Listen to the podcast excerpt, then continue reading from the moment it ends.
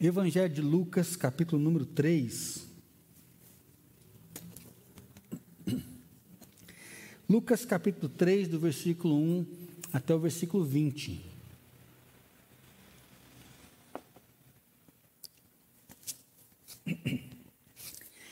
Lucas 3 ao 20 diz assim: No 15 ano do reinado de Tibério César, sendo Pôncio Pilatos governador da Judéia, Herodes, tetrarca da Galileia, seu irmão Filipe, tetrarca da região da Itureia e Traconites, e Lisânias, tetrarca de Abilene, sendo sumos sacerdotes Anás e Caifás, veio a palavra de Deus a João, filho de Zacarias, no deserto.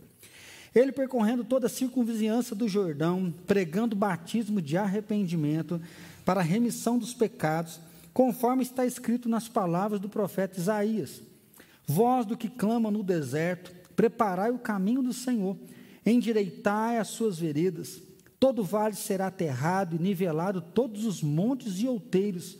Os caminhos tortuosos serão ratificados e os escabrosos aplanados, e toda a carne verá a salvação de Deus. Dizia, pois, dizia ele, pois, às multidões que saíam para serem batizados: raça de víboras, quem vos induziu a fugir da ira vindoura? Produzi, pois, frutos dignos de arrependimento, e não comeceis a dizer entre vós mesmos: Temos por pai Abraão, porque eu vos afirmo que destas pedras Deus pode suscitar filhos a Abraão. E também já está posto o machado à raiz das árvores. Toda árvore, pois, que não produz bom fruto, é cortada e lançada ao fogo. Então as multidões o interrogavam, dizendo: que havemos, pois, de fazer? Respondeu-lhes: Quem tiver duas túnicas, reparte com quem não tem, e quem tiver comida, faça o mesmo. Foram também publicanos para serem batizados e perguntaram-lhe: Mestre, que havemos de fazer? Respondeu-lhes: Não cobreis mais do que o estipulado. Também soldados que lhe perguntaram: E nós o que faremos? E ele lhes disse: A ninguém maltrateis, não deis denúncia falsa e contentai-vos com o vosso soldo. Estando o povo na expectativa e discorrendo todos no seu íntimo a respeito de João, se não seria ele, porventura, o próprio Cristo. Disse João a todos: Eu, na verdade, os batizo com água, mas vem o que é mais poderoso do que eu, do qual não sou digno de desatar-lhe as correias das sandálias.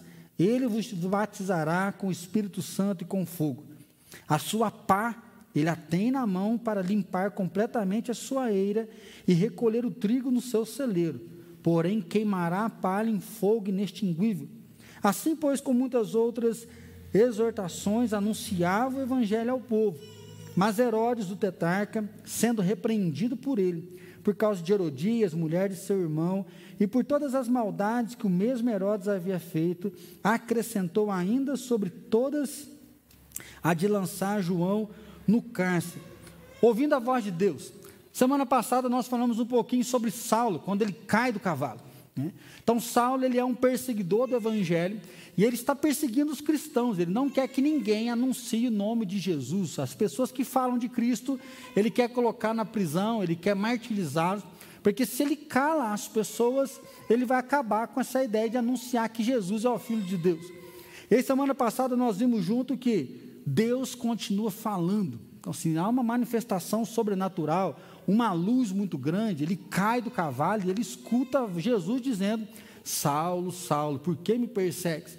Então, se nós hoje queremos também ter uma luz dessa, nós queremos ouvir, né, que privilégio seria ouvir Jesus, o próprio Deus, né, de forma audível. Mas a gente começa a perceber também que Deus continua falando, porque pessoas estão se convertendo. Né? Então, assim, drogadas estão se convertendo, traficantes têm se convertido, prostitutas têm se convertido, né? pessoas que têm roubado estão se convertendo, jovens estão se convertendo, adolescentes estão se convertendo, pessoas ricas estão se convertendo. E é uma prova do quê? De que Deus continua falando. Porque no tempo em que nós vivemos, por que, que alguém vai abandonar os seus desejos, a sua vontade para se entregar a Deus, para se lançar a Cristo? Jesus tinha dito que o Espírito Santo viria e ele iria nos convencer do pecado e da justiça. Por isso que nós falamos que a ação da conversão é o momento onde o Espírito Santo se revela a nós, Deus se revela a nós, e aí nós entendemos o que está acontecendo, por quê? Porque nós ouvimos a voz de Deus, o toque dele veio sobre nós. E aí não tem como não falar que a voz de Deus é poderosa. Né? Então, às vezes a gente quer ficar muito lá na história, porque Jesus acalmava a tempestade, Jesus curava o demoniado, Jesus curava as pessoas, mas nós ainda temos ouvido a voz de Deus, nós temos ouvido a voz de Jesus, Ele tem nos tocado para ter bom ânimo, Ele tem nos tocado para perseverar, eles têm tocado para a gente poder nos santificar, renovar nossa fé, renovar o nosso compromisso, Ele tem mudado a nossa vida. Né? Nós temos visto pessoas que são perseverantes e que não desistem. E finalizamos domingo passado, né, no texto que diz que ainda tem pessoas que ouvem e não entendem. Da mesma forma que Saulo escuta aquela mensagem, a vida dele é mudada, aqueles que estavam junto com ele, nós escutamos o barulho, mas nós não entendemos nada do que estava acontecendo. E é esse chamado, então, de sair, de anunciar, de pregar o Evangelho, aquele que ouviu, que entendeu, nós devemos anunciar para o outro, explicar para aquele que não sabe, manifestar a vontade de Deus às pessoas, por quê? Porque mais pessoas vão ouvir, mais pessoas vão compreender, mais pessoas vão receber esse Deus Todo-Poderoso. Só que olhando para ouvir a voz de Deus, ao mesmo momento, né, depois da mensagem domingo, a gente escuta algumas pessoas, nossa, parece que faz tempo que eu não ouvi a voz de Deus, nossa, parece que eu estou meio desanimada, eu até quero caminhar, mas parece que eu não estou tendo força para seguir em frente. Às vezes a gente encontra com algumas pessoas que continuam trabalhando, cuidando da família, vêm até a igreja, mas parece que a gente está meio aprisionado. Então eu queria perguntar para você hoje, né, onde você se encontra no plano de Deus? Quando fala de ouvir a voz de Deus, de entender o chamado de Deus, de poder avançar no Evangelho, anunciando a palavra, onde você se encontra? Às vezes você está desmotivado, você perdeu o brilho, né? perdeu aquela paixão, perdeu aquele ânimo.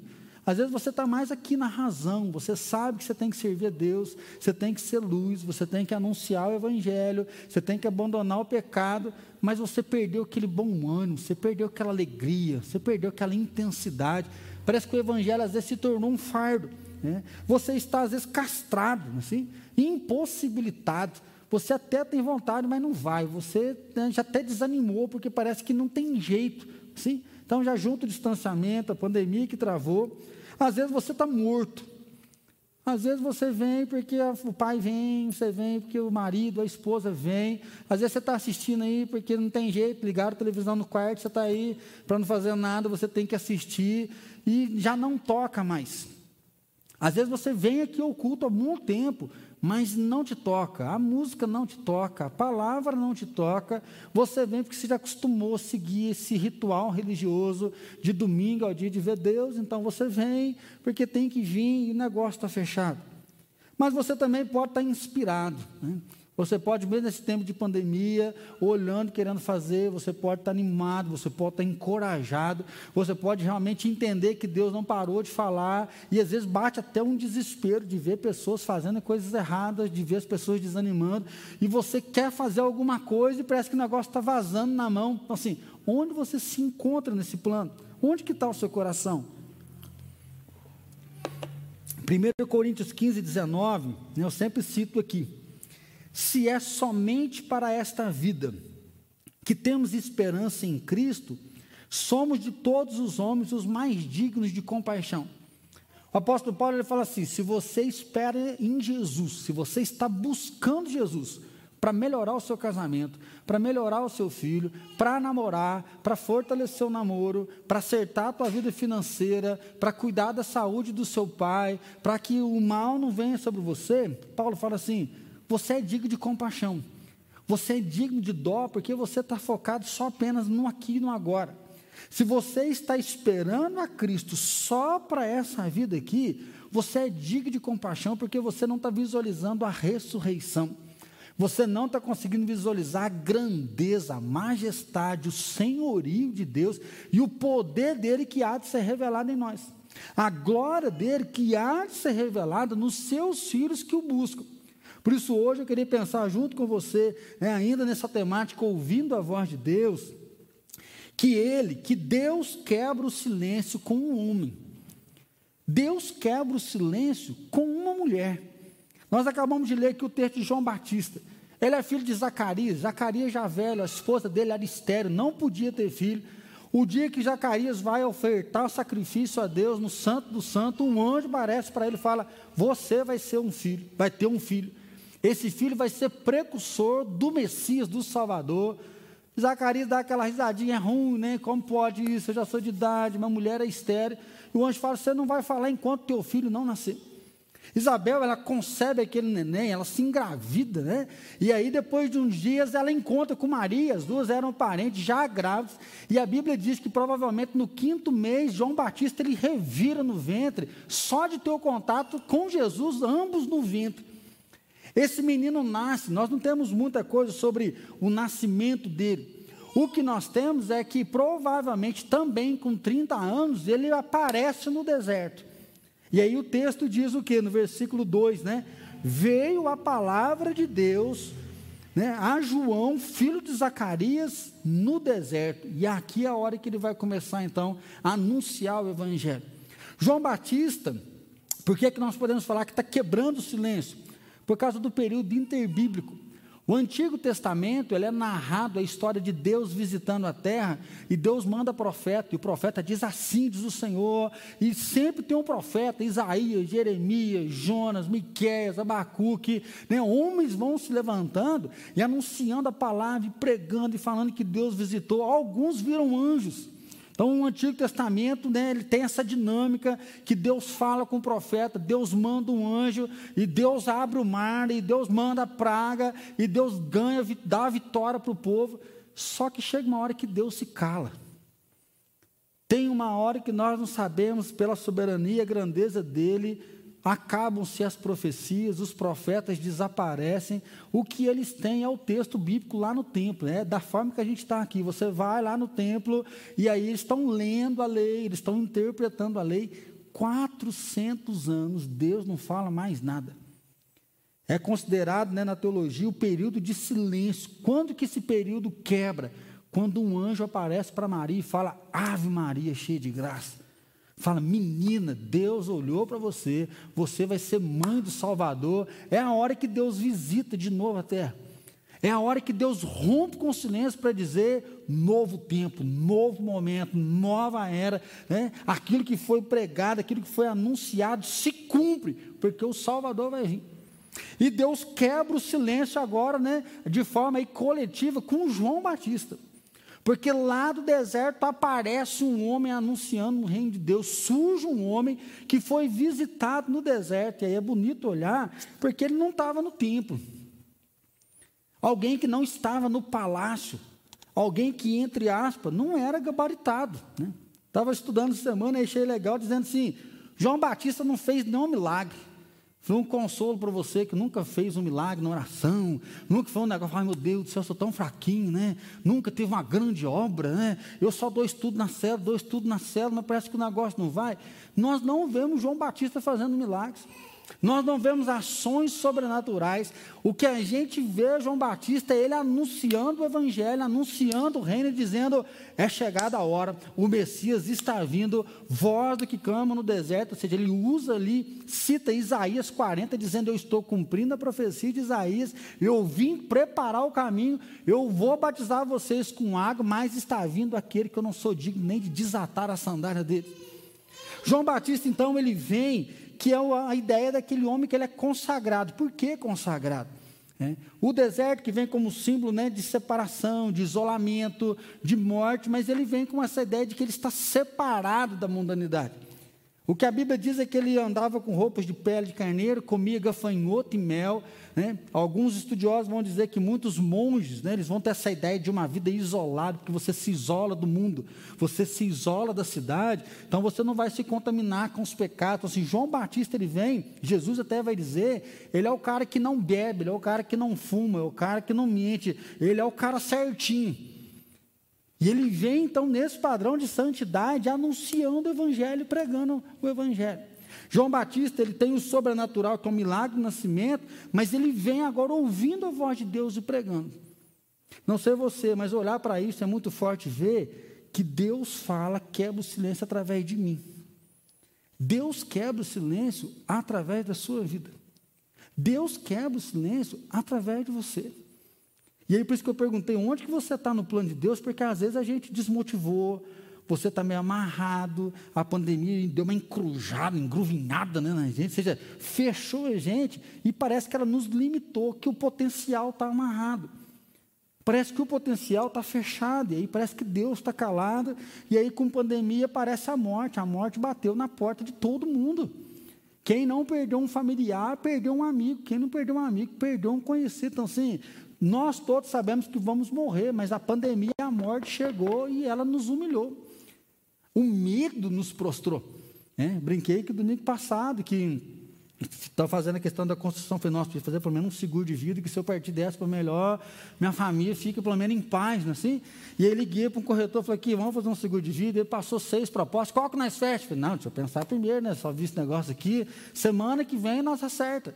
E aí acordei resfriado, dor de cabeça, ruim, de noite ameaçou me dar uma febre. Falei, meu Deus, por que, que eu não fechei esse negócio? Vai que eu vou para o hospital amanhã, CTI, né? Você não tem direito nem de morrer em paz, né? Segunda-feira acordei sem febre. Maurício, pelo amor de Deus, fecha esse negócio aí, meu filho. Né? Vamos ajeitar o lado. Assim, é tenso. Né? A pandemia deixou o negócio tensionado. E aí parece que a gente começa a esperar de Deus, a gente está esperando de Deus romper o silêncio, quando quer ver surge um cara no deserto dizendo, arrependei-vos. Eu não sei você que é líder de célula, né? mas quando a gente está estudando para pregar, para preparar um roteiro, a gente fica querendo achar uma palavra que vai. A gente quer pregar para o povo arrepender, o povo converter, né? E a gente fica tentando dar uma melhorada na palavra, né? Né? Se você tem, às vezes você quer falar com um familiar, você quer falar com a sua mãe, com o seu pai, você quer falar do evangelho para alguém, a gente fica querendo melhorar a palavra para ir lá e dar um negócio. O cara parece assim, ó, arrependa-se. Arrependa-se. O reino de Deus chegou, o Messias está vindo, vocês têm que arrepender. E aí eu não sei se você conseguiu, o texto é muito grande, né, que eu li, ele começa a pregar.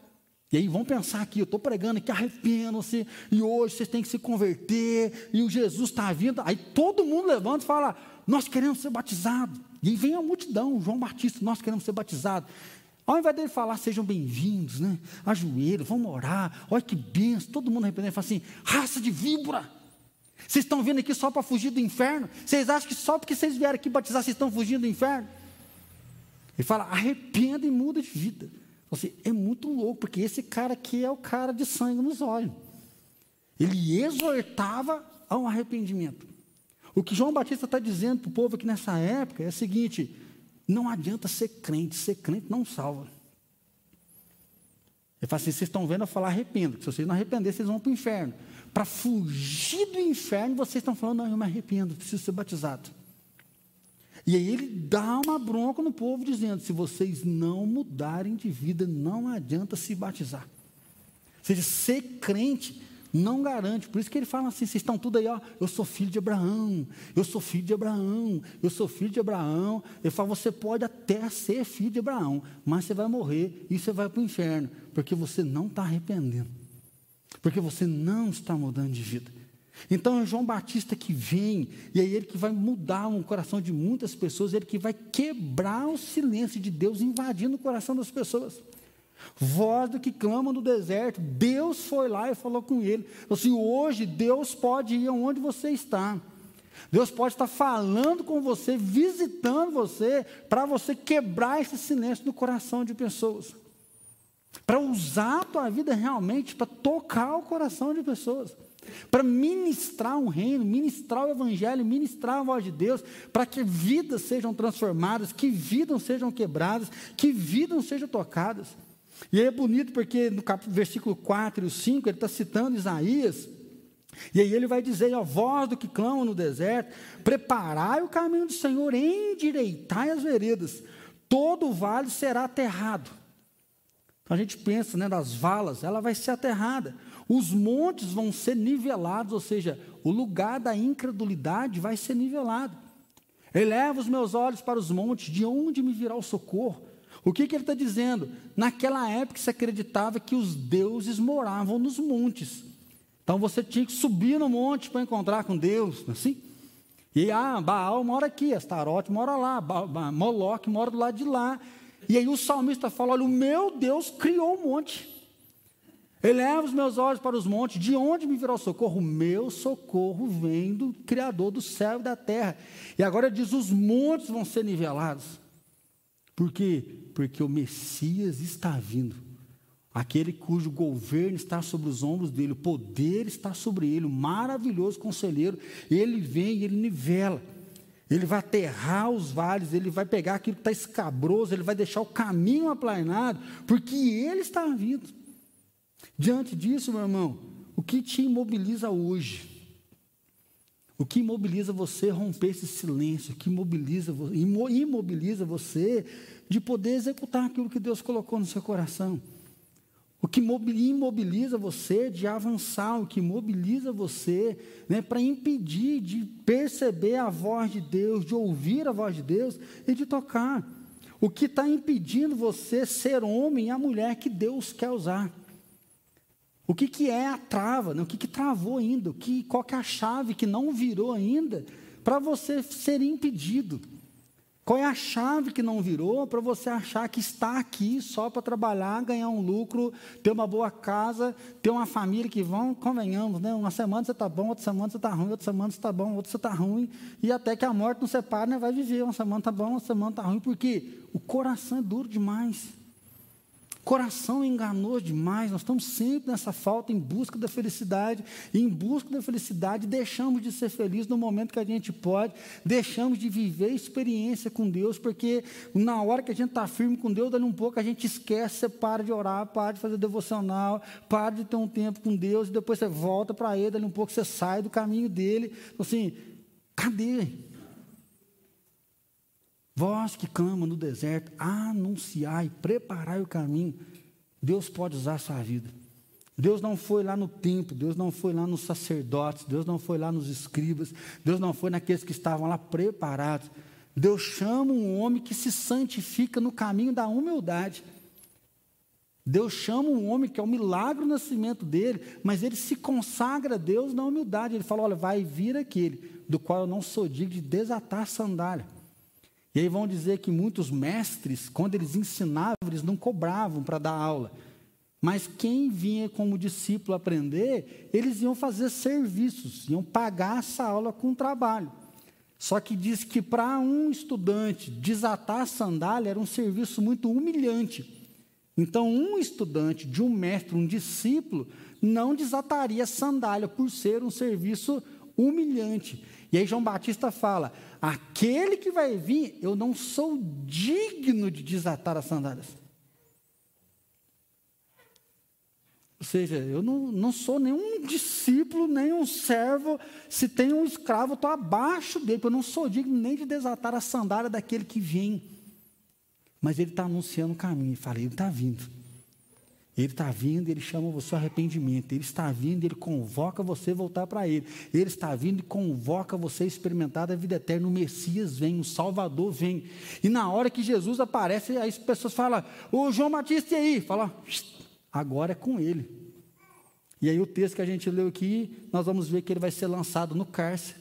E depois ele vai perder a cabeça dele, porque ele fala para Herodes: Você está em adultério, você pegou a mulher do seu irmão e você está vivendo como se estivesse tudo normal.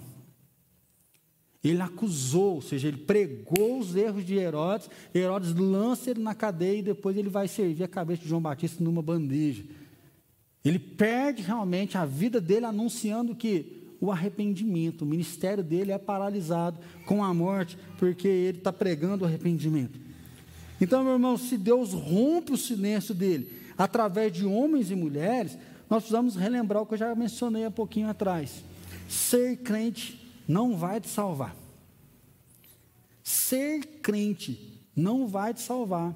E é o momento aqui que as pessoas estão vindo para se batizar e ele fala raça de víboras. Vocês estão querendo fugir da ira vindoura. Vocês estão querendo fugir do julgamento de Deus, achando que porque batizou, vocês estão garantidos. A nossa linguagem hoje é: ser crente não vai te garantir o céu. Ser crente não vai te tirar do inferno. E aí é o momento que ele então questiona, ele vai dizer o que? Também já está posto o machado à raiz das árvores. Toda árvore, pois, que não produz bom fruto, é cortada e é lançada ao fogo. O anúncio do Evangelho, a gente fala que o Evangelho é um anúncio das boas novas. O Evangelho é anunciado como salvação, mas ele é anunciado também como condenação. Aquele que tem o filho tem a vida, mas aquele que não tem o filho não tem a vida. E aí, João, ele pregando arrependimento, por quê? Porque as pessoas viviam conformadas que é o que Paulo vai tratar depois em Romanos. A pessoa está lá como um bom fariseu, ele vai no culto todos os dias, ele dá o dízimo de tudo, centavinho que dá lá dos 10%, ele coloca o centavinho, ele jejua de tudo, mas ele não ama o próximo. Ele desatola a vaca dele que está atolada no sábado, mas quando Jesus vai curar o outro que está 38 anos doente e fala, não pode esperar o domingo? Já está 38 anos sofrendo um dia só, por que você está desobedecendo a regra, desobedecendo a lei? E aí é o momento que João Batista olha para essas pessoas e fala: olha, vocês ainda estão na religião. E se vocês continuar desse jeito, vocês vão morrer e vocês vão para o inferno. Aí vem o desespero, né? Versículo 10. Então as multidões o interrogavam, dizendo: Que faremos então? O batismo dele era de arrependimento. Arrependimento é a consciência do erro e a prática da mudança. Por isso que a gente sempre fala dentro de casa. Você falou que arrependeu, mas não arrependeu nada, né? Não precisa pedir perdão, não, que eu já desanimei. Né? É nessa, muitas vezes, as palavras que a gente usa. Por quê? Porque a pessoa pede perdão só para fazer paz. A pessoa pede perdão só para apaziguar a briga e depois ela vai continuar do mesmo jeito, da mesma maneira. Por isso que a crítica de João é raça de víboras, porque você é enganosa. Porque você está preparando para dar o bote, para fazer coisas ruins. Quando pergunta o que, que nós vamos fazer, aí ele responde: quem tiver duas túnicas, reparta com quem não tem, e quem tiver comida, faça o mesmo. Ou seja, a túnica era uma veste que era usada por baixo, então bastava uma. E ele diz: se você tem duas, dê uma para o outro. Ou seja, aquilo que está sobrando, você vai passar para o outro e faça isso com a comida. Ou seja, olhe para a pessoa que está ao redor e aprenda que o evangelho ele é compartilhado. Ou seja, a bênção de Deus é para poder cuidar e abençoar pessoas. Foram também os publicanos. Aí você lembra de Zaqueu? Publicano é um cara que está ali, judeu, funcionário romano, roubando o próprio povo. Porque se o imposto é 100, ele cobra 110, 120, 150, manda 100 para Roma e embolsa. Então, se o judeu que está a serviço de Roma, roubando o próprio povo. Né? Foram os publicanos para serem batizados e perguntaram: Mestre, que, que havemos de fazer? Ele respondeu: Não cobreis mais, mais do que o estipulado. Ou seja, vocês estão colocando um peso maior, vocês estão sendo desonestos. Vocês estão cobrando aquilo que não é vocês. O próprio soldado, e nós o que faremos? Ele disse: A ninguém maltrateis, nem deis denúncia falsa, e contentai-vos com o vosso soldo. Jesus não foi contra o serviço do soldado que está ali, questão de guerra, mas ele falou: seja honesto, não seja violento, faça o seu serviço né, com a verdade, não fique usando calúnia para poder prender, para poder trazer uma prova errada e contente com aquilo que você está ganhando, não seja, não seja desonesto. O machado está colocado à raiz, e aí o que nós vemos na pregação de João Batista é o que diz lá em Apocalipse. Ou você é quente ou você é frio, porque se você é morno, não tem lugar. O machado está à raiz, ou seja, não adianta ser morno, não adianta ser frio, não adianta querer trapacear com Deus, enganar Deus, que não dá. E aí o convite dele é o quê? É, que nós nos conformamos com a mentira, nós nos conformamos com a vida morna. E aí você se diz cristão e é avarento. Quando ele fala, dê uma túnica, dê alimento, ele fala, não seja avarento. Não seja uma pessoa que olha só para si. Nós falamos sobre sonhos domingo passado. Persiga o seu leão, não, mês passado, né? Persiga o seu leão, batalhe, tenha um sonho, conquiste. Nada errado. Você lutar por uma casa melhor, um casamento melhor, os filhos, e poder ter um carro, batalhar. Mas em toda a Bíblia, de Gênesis a Apocalipse, vai mostrar que aquilo que Deus confia em nós é para poder tocar pessoas e abençoar pessoas. E aí nós falamos de tantos pecados, mas nós esquecemos da avareza. De dar uma esmola, ou seja, dar aquilo que é um real, dar aí dois reais, algo que não faz diferença nem para você e muitas vezes não faz diferença nem na vida do outro. E aí, às vezes a gente pode olhar até questão de dízimo e oferta. A gente vê muita avareza quando se fala de dízimo e oferta.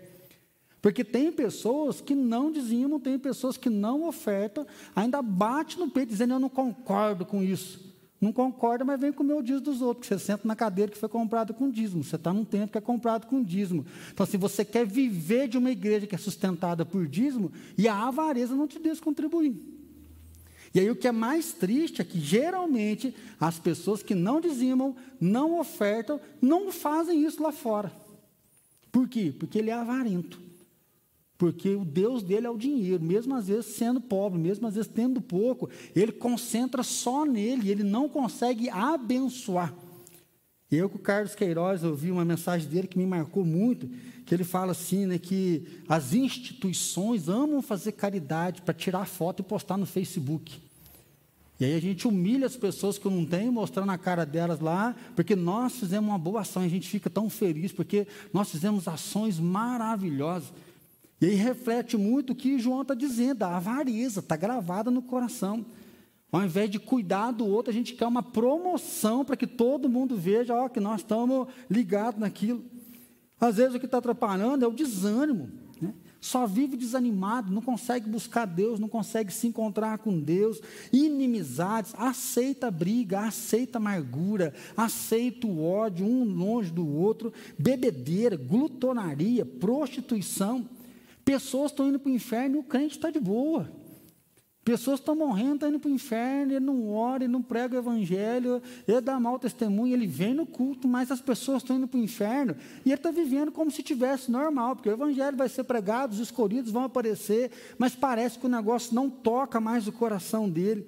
Pessoas estão padecendo sem ter quem ajude, mas eu sou filho de Abraão. E aí é nesse momento que João Batista diz: raça de víboras arrependam-se, porque o machado está na raiz. Vocês estão no engano, vocês estão com más intenções, mas o machado está aí. Último lugar, o arrependimento sincero te faz ouvir a Deus e servir o próximo.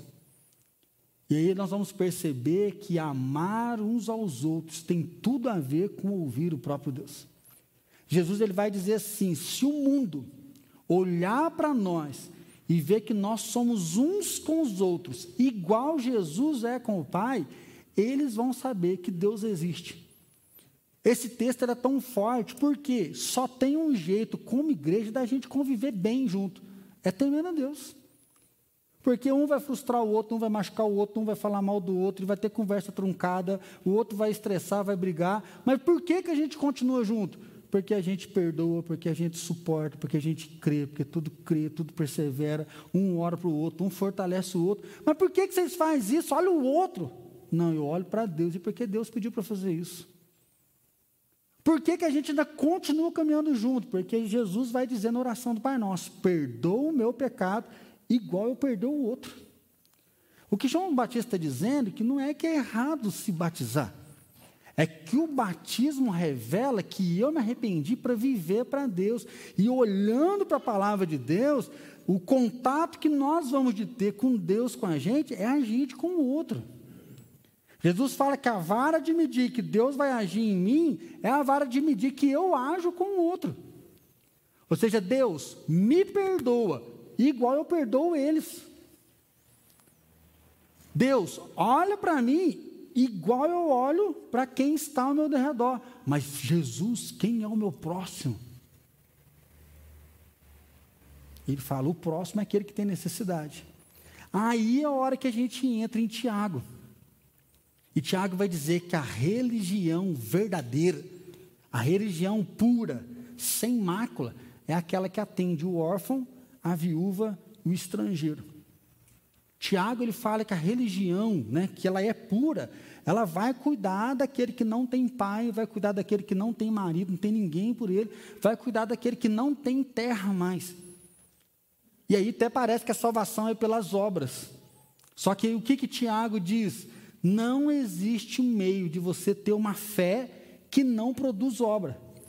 E Tiago fala: fé sem obras, elas são mortas. O que, que João Batista está dizendo? Arrependimento sem fruto não é arrependimento.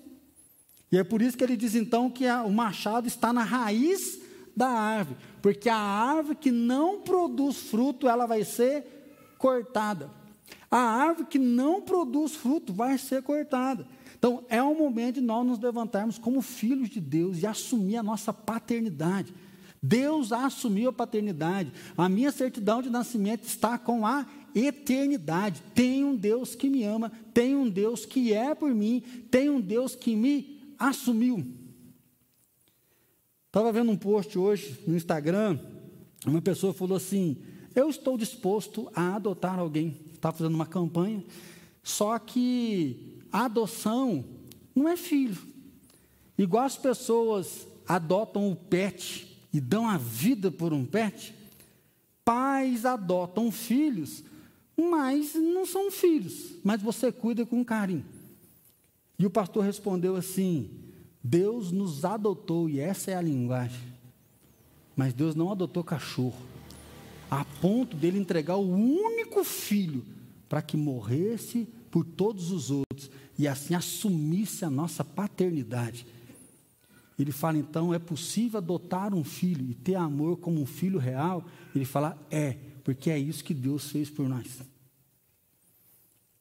Quando a gente começa a perceber a adoção e a gente vai conversar com as pessoas, a gente começa a ver sim que um filho realmente não é filho porque tem o mesmo sangue.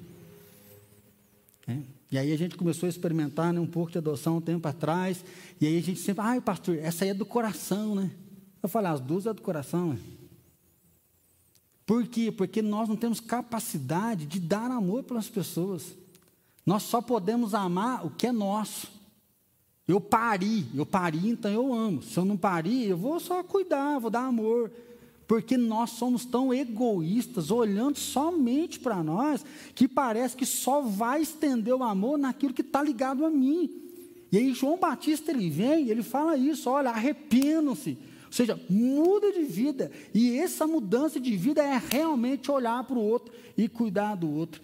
É tocar a vida do outro, é ministrar a vida ao outro de tal forma que ele tem o direito de viver, ele é abraçado por Deus. E é por isso que João Batista diz: olha, ser crente não vai te salvar.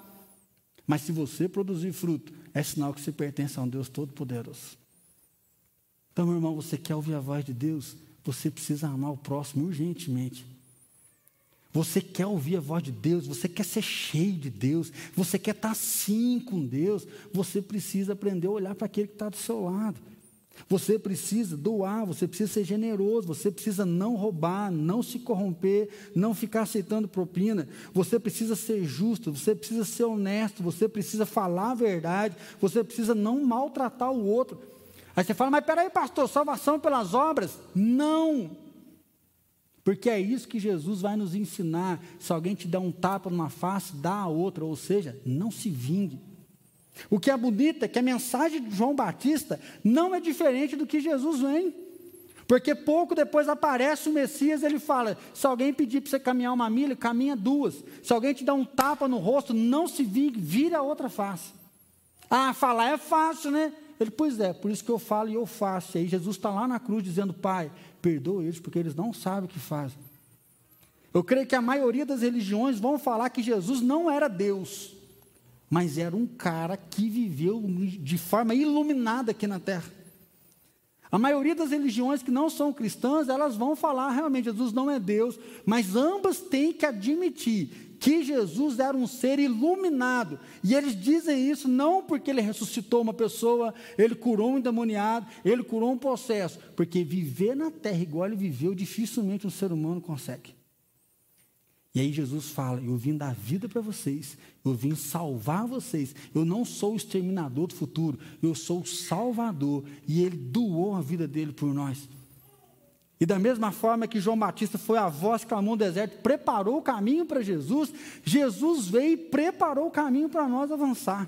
Jesus veio e preparou o caminho para a gente poder seguir em frente com uma nova vida, anunciando, né? Arrependei-os, anunciando que o amor de Deus veio. Eles falam, mas pastor, não é fácil, não é fácil, não. Por isso nós temos que estar ligado nele. Por isso que a nossa ideia não é meditar para acalmar o nosso ser interior. Não.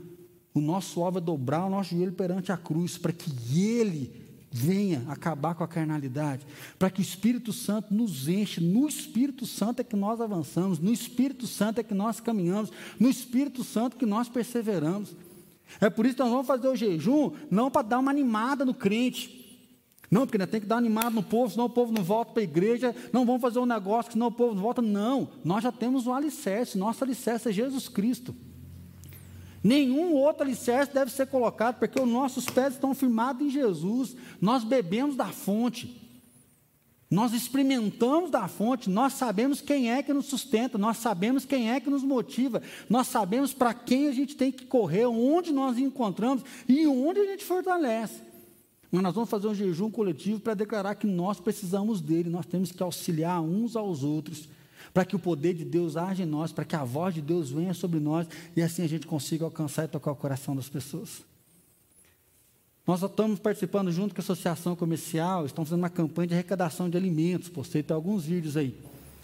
Às vezes a gente acha que fazer o bem para o outro é difícil, mas quando a gente começa a ver o ser humano se, né, se agilizando, né, se juntando para fazer o bem, nós começamos a perceber que a coisa mais fácil que existe é levantar suprimentos.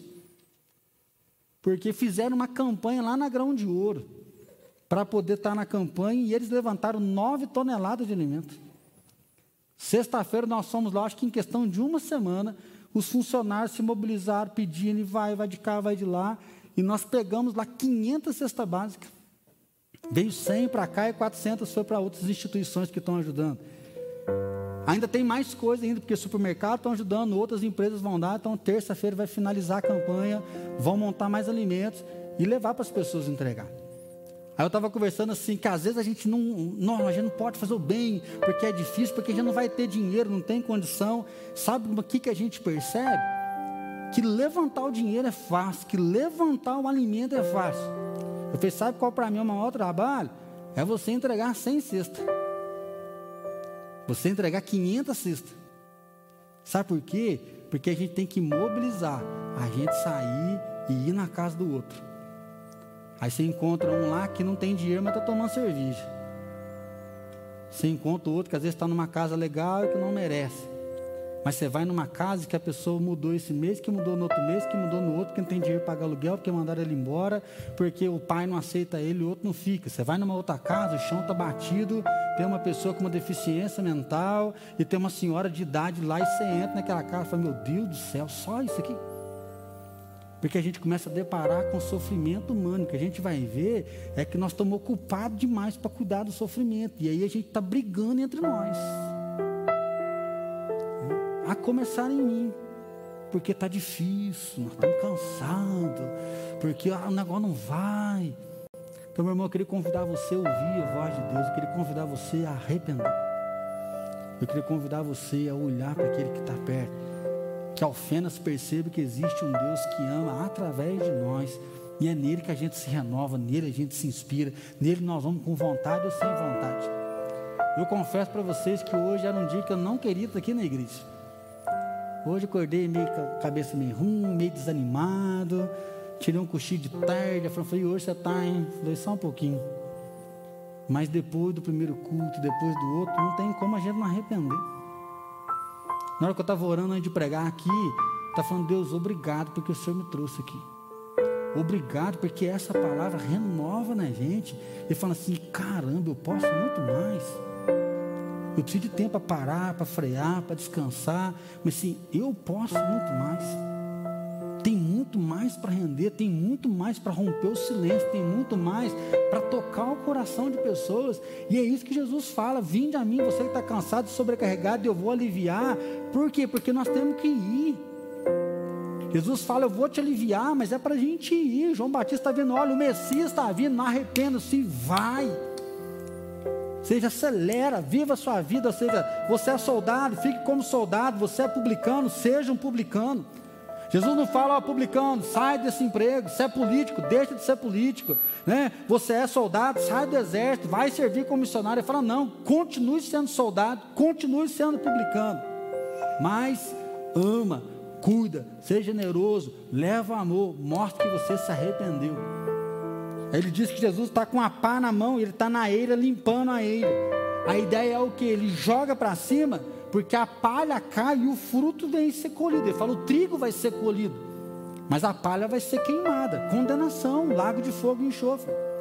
Para nós é como o cara que está apanhando café, está com a peneira, ele tem que banar o café. Assim? Ele joga para cima porque a folha vai ficando e o fruto fica embaixo. Ele arranca aquela folha para jogar fora. É o batedor de feijão que vai lá, bate aquele feijão, ele vai catar a rama e o fruto vai ficar e a palha vai ser jogado fora. E é isso que João diz: que Jesus está com a pá na mão, ele vai queimar a palha, mas ele vai colher o fruto. E aí, meus irmãos, nós ansiamos o dia que ele vai falar assim: ó, vinde benditos do meu Pai, entrai para o gozo eterno. Vinde benditos do meu Pai, entrai para o gozo eterno. Então, se os dias podem ser difíceis, tem dia parece que a gente acha que não vai dar conta, mas nós aguardamos o dia que vai dizer: Vinde benditos do meu Pai. E aí, enquanto a gente está aqui, não tem como não lembrar. Se você foi infiel no pouco, até o pouco que foi te dado vai ser tirado. Mas ele também diz assim: se você é fiel no muito, sobre o muito eu vou te colocar. Às vezes a gente fica assim, ai, tá louco, tá pesado. Ai, nossa, eu tô trabalhando muito. Tá, às vezes você pode ser um workaholic espiritual e você precisa dar uma freada. Mas você já parou para pensar que se Deus está confiando na tua mão, é porque provavelmente você está sendo fiel no muito? Você já parou para pensar que às vezes Deus está te dando oportunidade, Deus está te dando possibilidade, Deus está colocando meios, porque você tem sido fiel.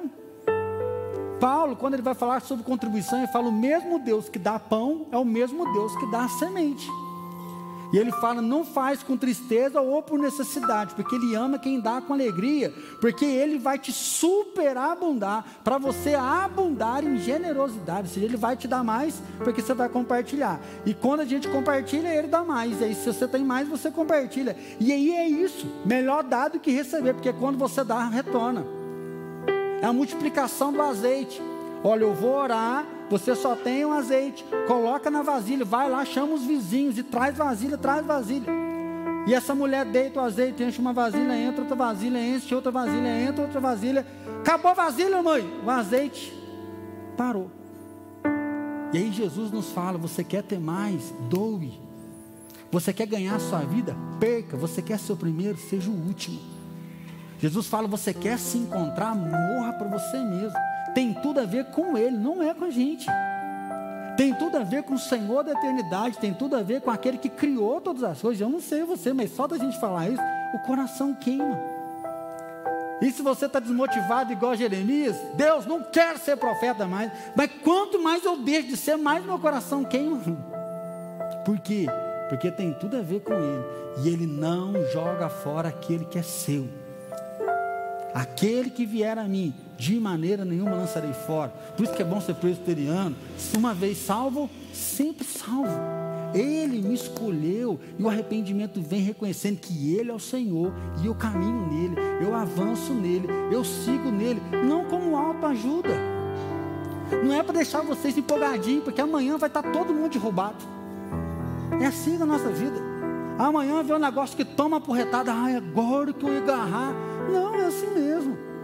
Mas os nossos olhos estão postos no Senhor, é Ele que é o bom pastor, é Ele que cuida de nós, é Ele que nos fortalece, e é nele que nós renovamos as nossas forças, por quê? Porque nós ouvimos a Sua voz.